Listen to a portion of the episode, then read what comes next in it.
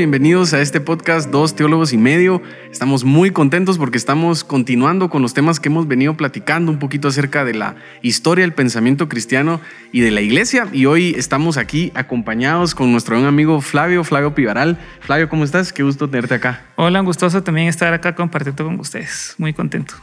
Flash, así le digo de cariño, es parte del equipo acá en Casa de Dios y no se imaginan la mente brillante que es Flash. O sea, te puedes sacar elementos de la Biblia, historia y teníamos que tenerte acá, Flash. Vamos a tenerte por un par de episodios, sacarte el jugo, escudriñar tu cabeza y sobre todo tu corazón. Sos muy celoso, ¿verdad?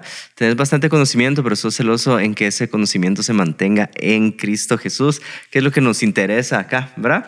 En la línea, sí. Porque si lo vamos ahorita, siglo cuarto. Fíjate que con tema de, tiempo me voy más a los sucesos y a los hechos. Quizás ah. ustedes me verán con el tiempo, pero en el episodio anterior estuvimos hablando acerca de la controversia arriana, un poquito del, concilio de, de Nicea y logramos profundizar tanto como el tiempo nos permitió. Y en esta ocasión nos vamos, eh, siempre nos estamos basando en el libro de Justo González, en el capítulo 8, que sería la teología en torno a, a Nicea. Es decir, otra forma de verlo sería las secuelas que dejó ese concilio y cómo, a pesar de que el concilio quedó en algo, aún así, pues siguieron existiendo intentos del arrianismo de querer imponer su influencia y demás, y cómo se defendían los de la fe nicena, como se les empezó a llamar. Entre los exponentes quizá más representativos o influyentes de la fe nicena, vamos a iniciar hablando acerca de Atanasio. Esta persona que eh, lo vimos en el episodio anterior fue realmente un referente o fue de los que más puso en situaciones complicadas al arrianismo con algunos argumentos que, ellos está, que él estaba proponiendo y algunos facts acerca de él, eh, para empezar reiniciando hablando yo, eh, él estuvo muy orientado a la iglesia, conociendo su, su, labor, más orientado a las personas y no tanto un pensamiento sistemático como tal. Esto es algo que yo creo que vamos a encontrar en común con varios y es que no es que un día se sentaron a filosofar respecto a teología y demás, sino iban respondiendo mucho a las necesidades que iban surgiendo de que hubieran refutaciones y, ¿verdad? y argumentos en contra de las, de las herejías. Y su obra más antigua fue, o de las más antiguas, es su discurso contra los griegos y discurso contra la encarnación. El discurso contra los griegos habla o ataca al politeísmo y discute distintos modos de, conocer a Dios, el alma y la, y la naturaleza. Y quizá ahí me, me, voy a detener para escuchar un poquito también sus impresiones respecto a Atanasio y la labor que él hizo para la fenicena. Bueno, solo voy a intentar, si alguien está escuchando esto y dice, a su mecha, arrianismo, se me olvidó del episodio pasado para acá, eh, ¿quién es Arrio? El, el, el concilio de Nicea fue para resolver esta discusión que eh, presentaron, eh, pues presentó Arrio, ¿verdad? Eh, básicamente lo que está diciendo Arrio es Jesús es el Hijo de Dios, pero es el Hijo de Dios por adopción. Entonces se comportó de una forma moralmente tan buena que Dios lo adoptó. Entonces, si te das cuenta, desde ahí hay argumentos que están desacreditando a Jesús como Dios, ¿verdad? y entonces es esta discusión, pues tuvo bastante em, pues repercusión y, debates más adelante y obviamente Atanasio viene a, defender eso. En la iglesia también, si recuerdas un poquito el episodio pasado, míralo en dos grandes partes. La iglesia que está en Roma y la, iglesia que está en Constantinopla. Roma un poquito más práctica, Constantinopla un poquito más eh, eh, idealista, podríamos decir, pensante. Eh. Sí, más influenciada por el neoplatonismo que usualmente tiende a la metafísica y lo que es trascendente. Ajá, entonces los romanos fresh estaban sumamente prácticos. No hubo tanto, lo voy a decir con una palabra súper informal, pero no hubo tanto penqueo en Roma con este tema, pero la problemática se dio del lado de Oriente. Y entonces Atanasio viene a defender. Imagínate que es un pastor defendiendo a sus ovejitas. No, ¿cómo, cómo así? Eh, creemos en Jesús, pero ¿cómo voy a creer en Jesús si al final es hombre, ¿verdad? No es Dios como tal. Y el tema de la salvación es ¿Cómo entonces Jesús me puede salvar si no es Dios? Y quien trae la salvación es Dios. Y entonces pues esta es la problemática que viene a resolver Atanasio. Ese es, un muy buen contexto de la, situación que se está viviendo en ese momento. Flash, no sé si querés eh, agregar algo respecto a Atanasio, su contribución en general del conflicto inicial. Sí, pienso que definitivamente Atanasio comenzó a ocuparse de, pues, de los cristianos del día a día, ¿verdad? Eh, que, él tenía a su cargo y eso habla mucho también, considero yo, de su corazón. Eh, y es algo que podemos ver al día de hoy, qué tan fervientemente podemos eh, tener cuidado de los argumentos que tenemos respecto a la cristología, porque al final de cuentas, pues de eso se trata todo el asunto de Nicea, ¿verdad? Como lo comentaban, pues la discusión entre Ario de pensar y desarrollar y decir, porque en su manera humana de, percibirlo no, no comprendía cómo un Dios puede estar en tres personas.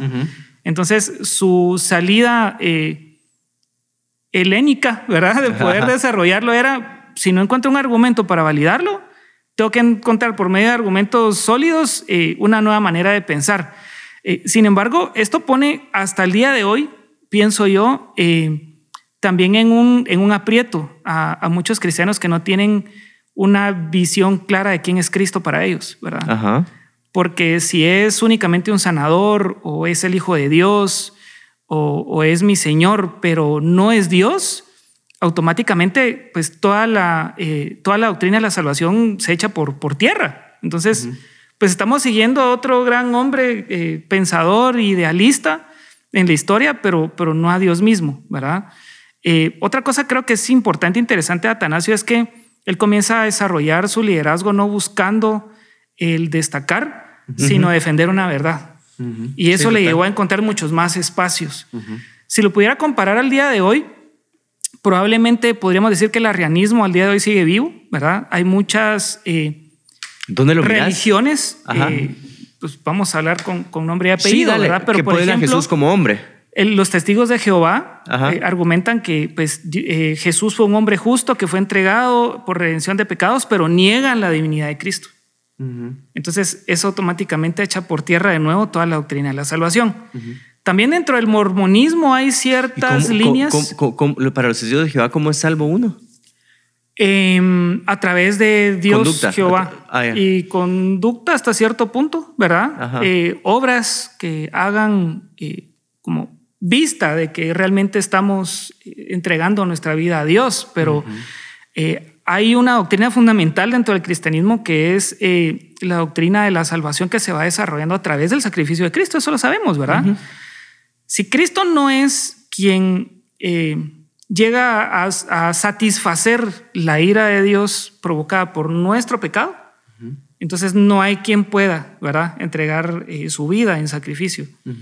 Y eso pues es, es, clave y se puede incluso ir desarrollando, como les digo, dentro del mormonismo actualmente y dentro de la doctrina de los testigos de Jehová que dicen que pues básicamente Jesús es el segundo Adán que es entregado por pecado y, y ya, pero no es Dios.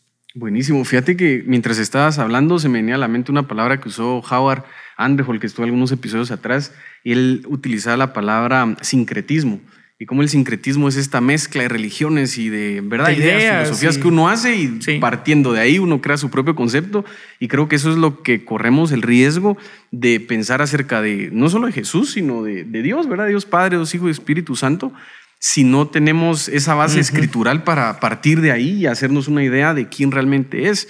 Y, y eso de nuevo para mí refuerza mucho el punto de la importancia del estudio de la palabra. No solamente es, decir, la palabra se cree porque la palabra está viva, como hemos aprendido, pero necesitamos entender también qué es lo que dice para que partamos de una fe em, que esté alineada con lo que el, autor quiso decir en diferentes eh, pasajes. Em, regresando un poquito con Atanasio, me llama mucho la atención en el discurso contra los griegos esta idea que él tiene respecto al alma y de cómo, y de cómo Dios es el creador del alma, Dios es, creador, es nuestro creador. Y para él, él defiende la doctrina de la salvación diciendo, o sea, Dios, ni modo que Dios creó a su creación, valga la redundancia, para que pare en nada. Esto no, no tiene sentido. Él creó o hizo la creación para que tuviera un destino. Y ese es uno de los argumentos que él utiliza para ir encarrilando y defendiendo un poquito el tema de la, de la salvación, que en ese momento pues obviamente era una refutación a lo que se estaba diciendo. Em, otra cosa que me resultó bastante interesante de él es cuando defiende el monoteísmo, que existe solamente un Dios, siempre partiendo del tema de la, de la creación y de cómo cuando, es decir, pongámonos a pensar que existen muchos dioses. Sería muy difícil que existiera unidad en la creación que hizo Dios. Entonces, e, ergo, ¿verdad? O por conclusión, debería existir solamente un Dios, porque si no el orden no sería, no sería posible. Y si existe un solo Dios y la creación va a parar en algo y no en nada, necesitamos automáticamente un Salvador que es el Verbo y que es Cristo que nos da la salvación para que redima esa creación y no pare en nada que un solo Dios eh, creó. Me resultó bastante interesante, en, eso lo menciona en la doctrina acerca de la, de la encarnación. Y aquí hay un debate del lado de Arrio también, ¿verdad? Respecto a la idea que él tiene de, de que Cristo también eh, es, es, creado, ¿verdad? Sale del, del, Padre. Oh, ya vas a entrar ahí. Dale. Pienso que de una manera práctica lingüística, pues si es el Padre, entonces es engendrado, ¿verdad? E, es, es creado de o nace de, pero esa no es la realidad dentro de la doctrina eh, de la Trinidad, ¿verdad? Eh, si nos vamos al principio de los principios de la escritura, em, los calificativos que se utilizan y el lenguaje que se desarrolla es en plural, ¿verdad? Pero es un plural único porque es Dios en comunidad diciendo hagamos, ¿verdad?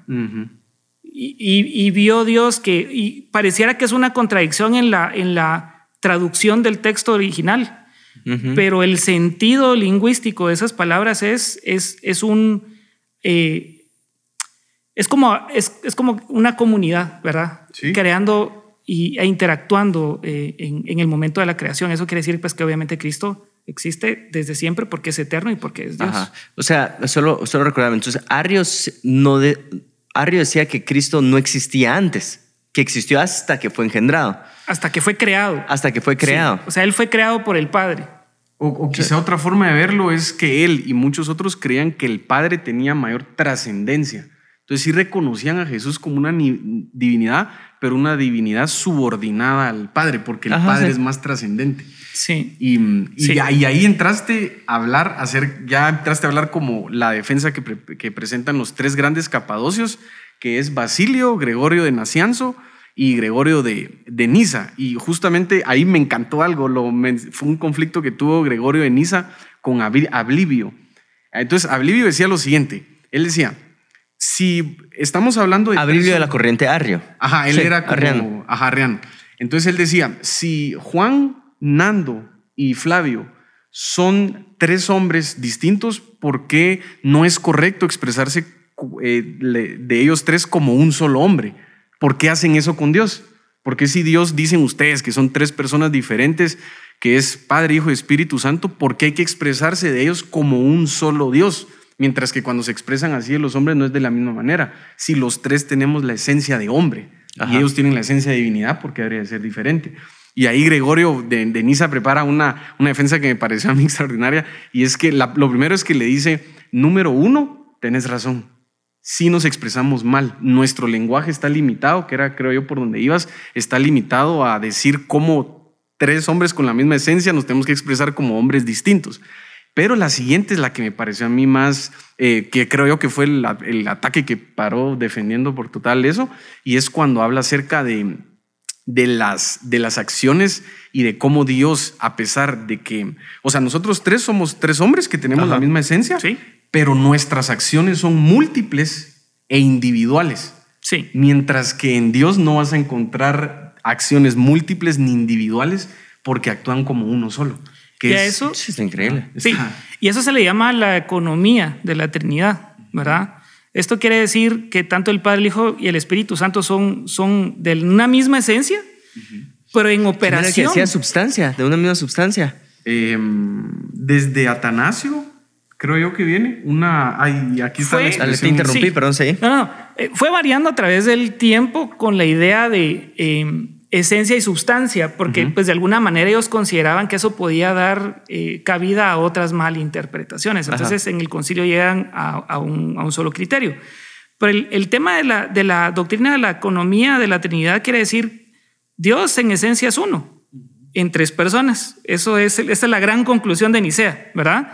Sin embargo, en el plan de salvación cada uno tiene, ellos tienen cierta operación, ¿sí? El Padre que es el creador, y ve el desarrollo del plan de salvación a través de su Hijo y su sacrificio por medio del poder del Espíritu Santo. O sea, ellos, si lo vemos así, a pesar de ser personas individuales, son, son uno incluso complementando su operación en, el plan de, salvación. Lo que pasa es que a veces vemos a Dios eh, como de maneras aisladas o separadas, cuando siempre han trabajado en comunidad. Va, pero ahí, ahí se corría el riesgo del sabelianismo, ¿verdad? Que es un mismo Dios con tres máscaras. Entonces no te podías ir ni a un extremo ni al otro. Ni al otro, porque entonces. Porque pareciera que es la misma persona dependiendo del rol, poniéndose de bombero, poniéndose de. Y entonces, si no estoy mal, es Gregorio de Nacianzo, uno de los tres eh, capadocios, que sí quiere hacer énfasis en que no es el mismo, no es un solo Dios con máscaras en su origen. Entonces dice: el Padre no es engendrado, el Hijo es engendrado y la procesión del Espíritu Santo, que después San Agustín va a terminar de, va a terminar de, amarrar ahí de dónde es que viene y no me quiero adelantar porque hay bastante que, que podemos ir eh, platicando. No sé si alguien quisiera agregar algo más. Sí, a, mí me llama la atención que estos tres personajes tienen eh, características distintas, ¿verdad? Y estuvieron en ciudades distintas. Entonces lo quiero intentar traer un poquito más a, a lo que representa para nosotros el día de hoy. ¿Cómo defendieron su idea yo lo veo que fue una defensa estratégica. Son tres personas que piensan de la misma forma ubicados en, en tres ciudades de influencia. Y amigos, ¿verdad? Y amigos. Eh, dos hermanos y uno súper amigo. Entonces, eh, interesante cómo hay veces que nosotros queremos defender desde solo un punto, ¿verdad? Desde solo una ciudad, desde solo eh, un círculo de influencia, nuestras ideas. Y cuando nosotros podemos ver nuestra sociedad y cómo nos, a ver, cómo nos a ver, ¿cómo expandimos el nombre de Jesús acá en Guatemala? Sí, lo voy a traer sumamente local. Eh, entiendo lo que podemos hacer nosotros tres como casa de Dios, pero ¿te imaginas que nosotros podamos tener alguien en esta esfera educativa, alguien en esta esfera no sé si decir política, pero sí, creo que hicimos pases en uno de los episodios anteriores, eh, en una esfera política, en una esfera artística. El problema es que nuestro pensamiento se queda en una sola esfera. Y ellos tres pudieron eh, pues creo que ahorita ya voy a redundar, pero pudieron poner sus ideas en diferentes esferas. Y eso a mí, cuando estoy leyendo la historia, me reta, ¿verdad? Me reta porque tenemos que llegar a más lugares, tenemos que contar con más personas y entender, obviamente, cómo las habilidades y personalidad de cada uno de los que tenemos como equipo aportan. Por ejemplo, la verdad es que me pierdo en los nombres de los tres, pero sé que uno era muy sistemático. Eh, ¿verdad? organizador. Ajá. Basilio. Eh, sí, de ahí había otro que era, que era, decía que era sensible eh, con, con, las artes finas, como que le gustaba lo estético, ¿verdad? Ajá. y más adelante dice que una de las herramientas que creo que es el pequeño, el hermano pequeño, Gregorio, el, el hermano de... Quizá el más teólogo de los tres fue Gregorio, el hermano pequeño. Ah, ya. Va. Él dice que puso una retórica eh, fina e himnos. Y eso le dieron bastante influencia. Y entonces ya puedes ver cómo, ajá, o sea, pesa, pesa el, hecho que nosotros podamos pulir nuestra forma de exponer la palabra de Dios, la retórica que tenemos. Eh, eh, y, y ya va compartió sus ideas a través de himnos, escritura de música. Y entonces eso fue una gran ayuda para la defensa. ¿Y que a quienes han defendido en ese momento? A Jesús como Dios, ¿verdad? A Jesús como hijo de Dios. Entonces, em, quería resaltar eso. Y si tú llegaste hasta este minuto y nos has tenido paciencia hasta este minuto del podcast, eh, sí quiero exhortarte, sí quiero animarte a, si querés eh, predicar, anunciar las buenas nuevas, gritar el nombre de Jesús a, a, a, la esfera que Dios te ha dado a ti. Sé celoso en la forma que lo haces. Pulí eh, eh, tu, tu, oratoria, pulí em, tus habilidades artísticas, ¿verdad? Porque ganamos. Es, a eso quiero concluir. Ganamos eh, todos si tenés esas habilidades y ese celo con esas habilidades. Sí, de hecho fue Gregorio de Nacianza quien tenía más esa inclinación poética y justo pues los himnos ayudaron bastante a terminar de, ¿verdad?, darle duro al, al arianismo. Em, También menciona que Atanasio tenía las ideas, pero le, hacía falta eh, la lingüística correcta, ¿verdad? La eh, forma de, llevarlas a ponerle palabras a cada una eh, de las cosas. Entonces me, parece fascinante porque muchas veces tenemos este celo y esa idea, pero no sabemos cómo ponerlo de una forma sencilla, Exacto. Un lenguaje sencillo. Eso fue lo que nos ayudó. Un lenguaje sencillo. Al día de hoy vemos predicadores que dicen, y, y, hay gente que, que lo tacha por este, superficial, pero eh, te dicen, eh, deberías de poder resumir toda tu predicación en una frase tuiteable.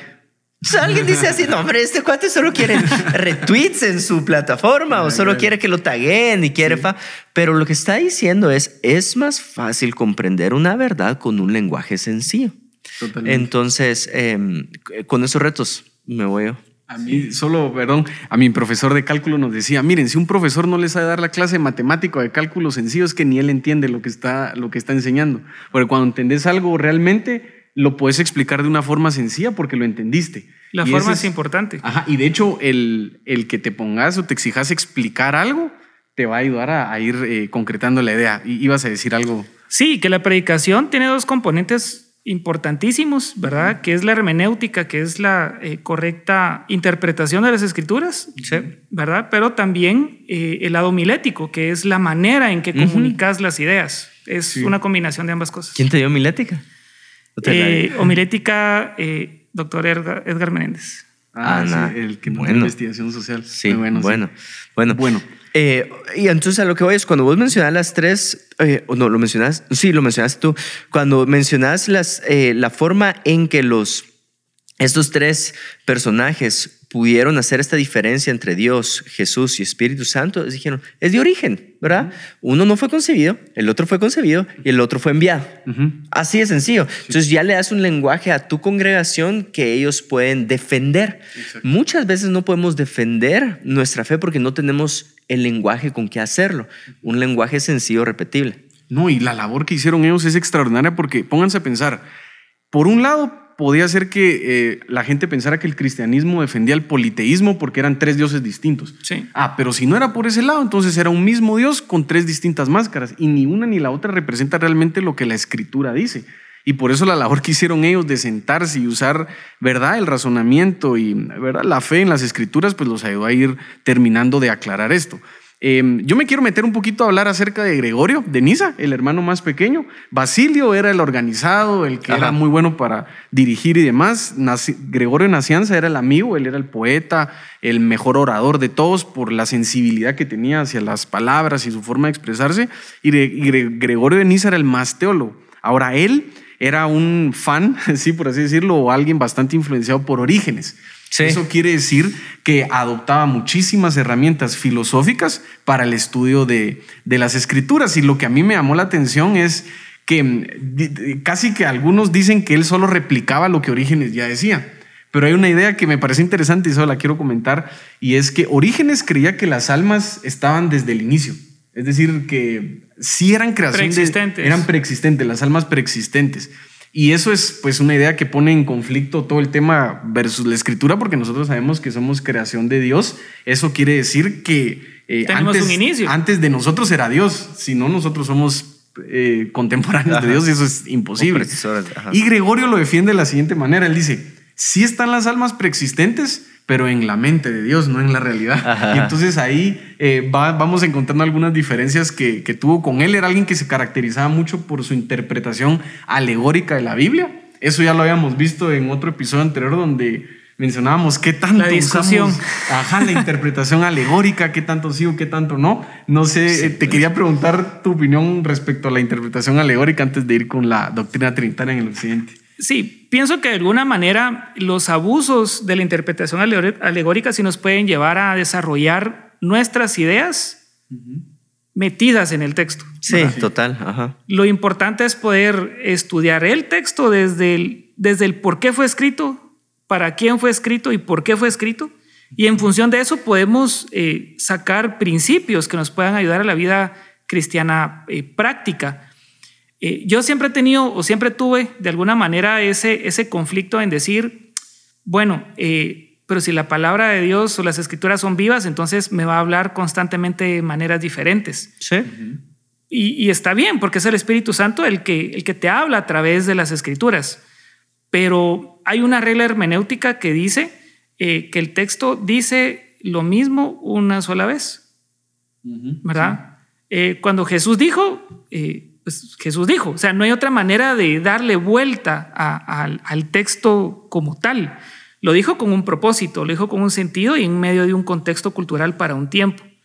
Lo que es importante es poder comprender eh, desde esa perspectiva qué dice para quién en ese tiempo y a partir de ahí es que el Espíritu Santo nos guía para poder comprender las verdades que son para todo tiempo.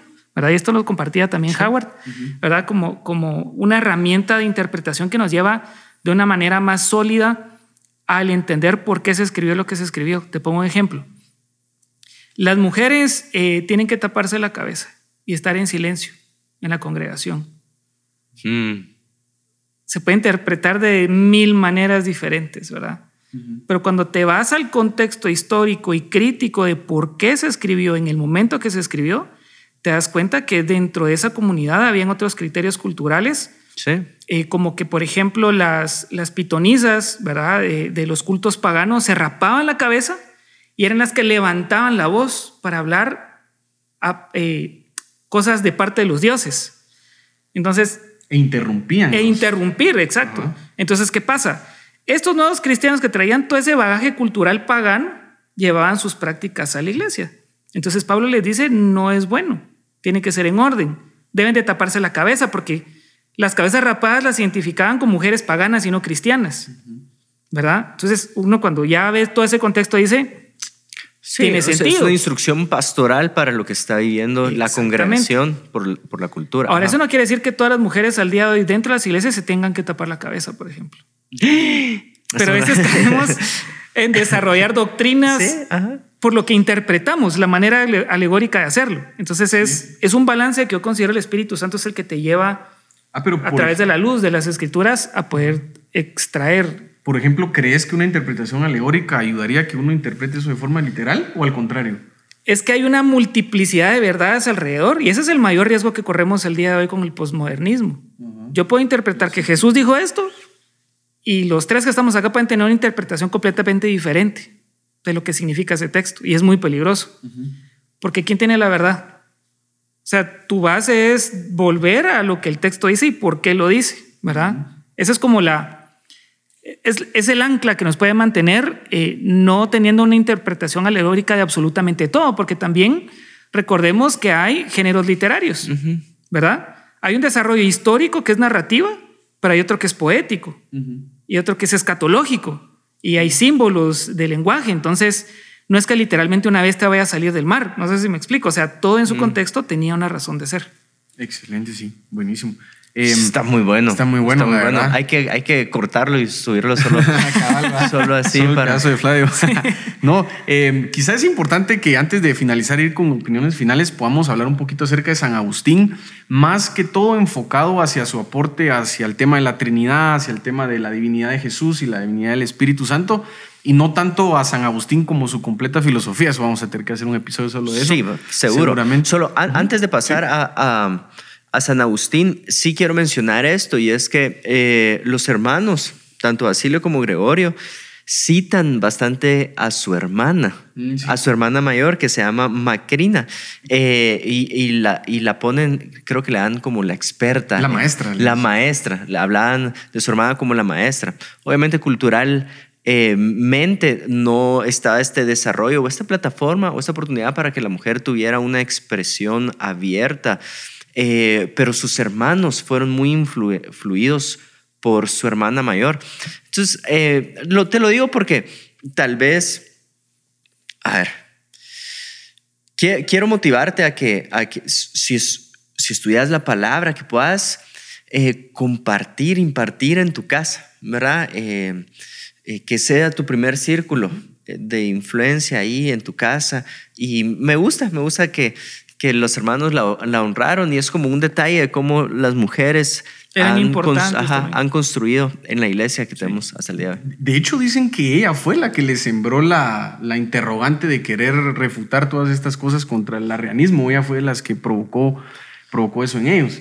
Eh, muy, buen fact. Y ahora hablando, de San Agustín, hablando de San Agustín, 15 libros de, de, su título de Trinitate, que es de la Trinidad, es decir, sí desarrolló bastante contenido acerca de, de esto. Y para resumirlo, sus dos principales argumentos de la Trinidad, yo puedo mencionar uno y si alguno de ustedes quiere mencionar el otro, lo, hacemos así, y es el, el de la, la, digamos, es decir, algunos entendían que el Padre no era engendrado y que el Hijo era engendrado. Entonces ahí encontraban el origen de, de cada uno como un Dios, como un Dios, como comunidad mencionadas, pero al mismo tiempo de forma implícita diciendo que es una persona distinta, una persona divina distinta. Pero el tema del Espíritu Santo siempre había sido como una incógnita, es decir, ¿de dónde viene el Espíritu Santo? Es decir, ¿cuál es su labor o, cuál es su origen dentro de la, la Trinidad? A lo que él argumenta que el Espíritu Santo es el vínculo entre el Padre y el Hijo. Y así logra él enlazar o logra terminar lo que ya los tres grandes capadocios habían empezado a querer postular, que era defender el origen de la Trinidad para distinguirlos como personas divinas distintas, que a la vez son una comunidad, y es que Él es el vínculo de amor entre ambos. El Padre no es engendrado, el Hijo es engendrado, y el Espíritu Santo es el, es el vínculo de, de ambos. Esto fue algo que quedó tanto en el Oriente y el Occidente como una, sí, como una idea que fue la predominante durante muchos, muchos años. Y la otra es la de la vestigia trinitaria. Ajá, de, hecho tiene tres. El, primero, él, él defiende la Trinidad en la unión de los tres, ¿verdad? O sea, por encima de las diferencias que tienen los tres, quedemos con la unidad que tienen los tres. La segunda es el procesor, el Espíritu Santo filioque, enviado por el Hijo, ¿verdad? Eh, y la tercera es esta vestigia Trinitatis, que son las huellas de la Trinidad en nosotros como creación. Así es. Pero no sé si quieres desarrollar esa, que vos estás más picado con esa que es que a mí me encantó cuando hablábamos antes de iniciar, y es que eh, lo que decía San Agustín es que nosotros somos, estamos hechos a imagen y semejanza de Dios, por lo tanto deberíamos de encontrar algo de esa naturaleza trinitaria dentro de nosotros. Y él desarrolla toda una serie de trilogías en, en el ser humano que al final de cuentas deberían de justificar también que Dios es trino. Em, y una de ellas es, por ejemplo, la él, esto es de hecho un gran aporte psicológico que hace San Agustín, es decir, une dos ramas que es la, lo místico o lo religioso con lo psicológico, cuando él presenta que la mente está dividida en inteligencia, memoria y voluntad.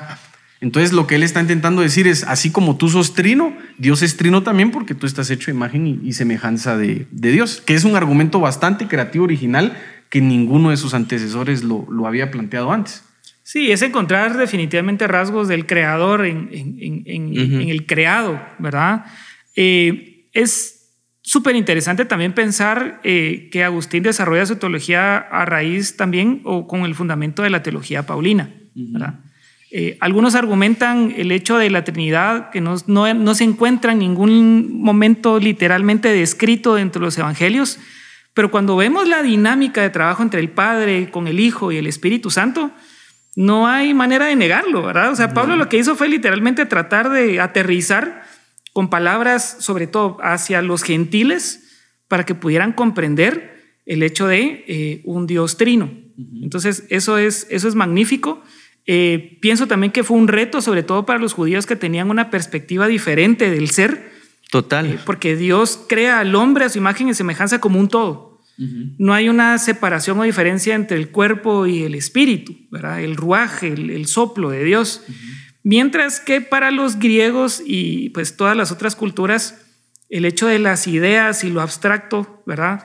Era fundamental también para comprender cómo el hombre opera. Entonces Pablo lleva una perspectiva del ser integral de la creación de Dios, eh, de una perspectiva judía también a una perspectiva eh, helénica, ¿verdad? Y no quiere decir que eso definitivamente tenga que ser pagano, ¿verdad?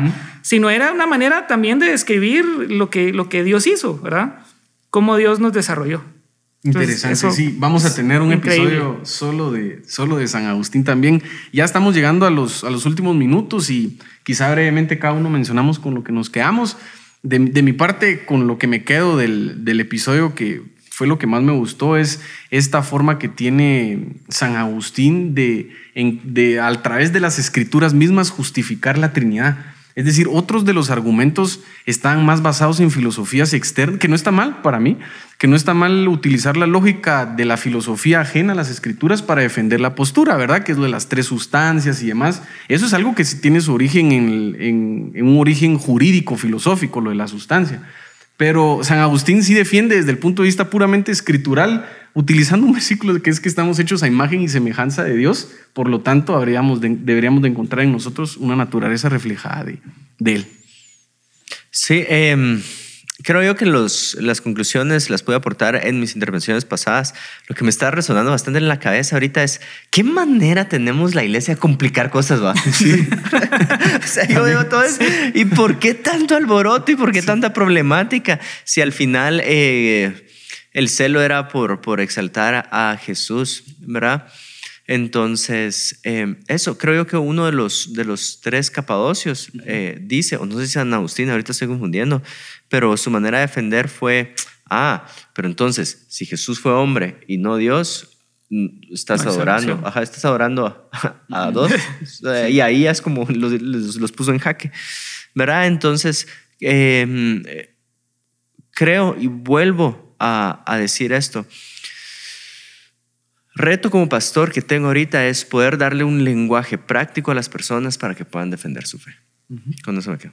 Buenísimo. Yo creo que de mi parte es eh, poder volver siempre a las escrituras, ¿verdad?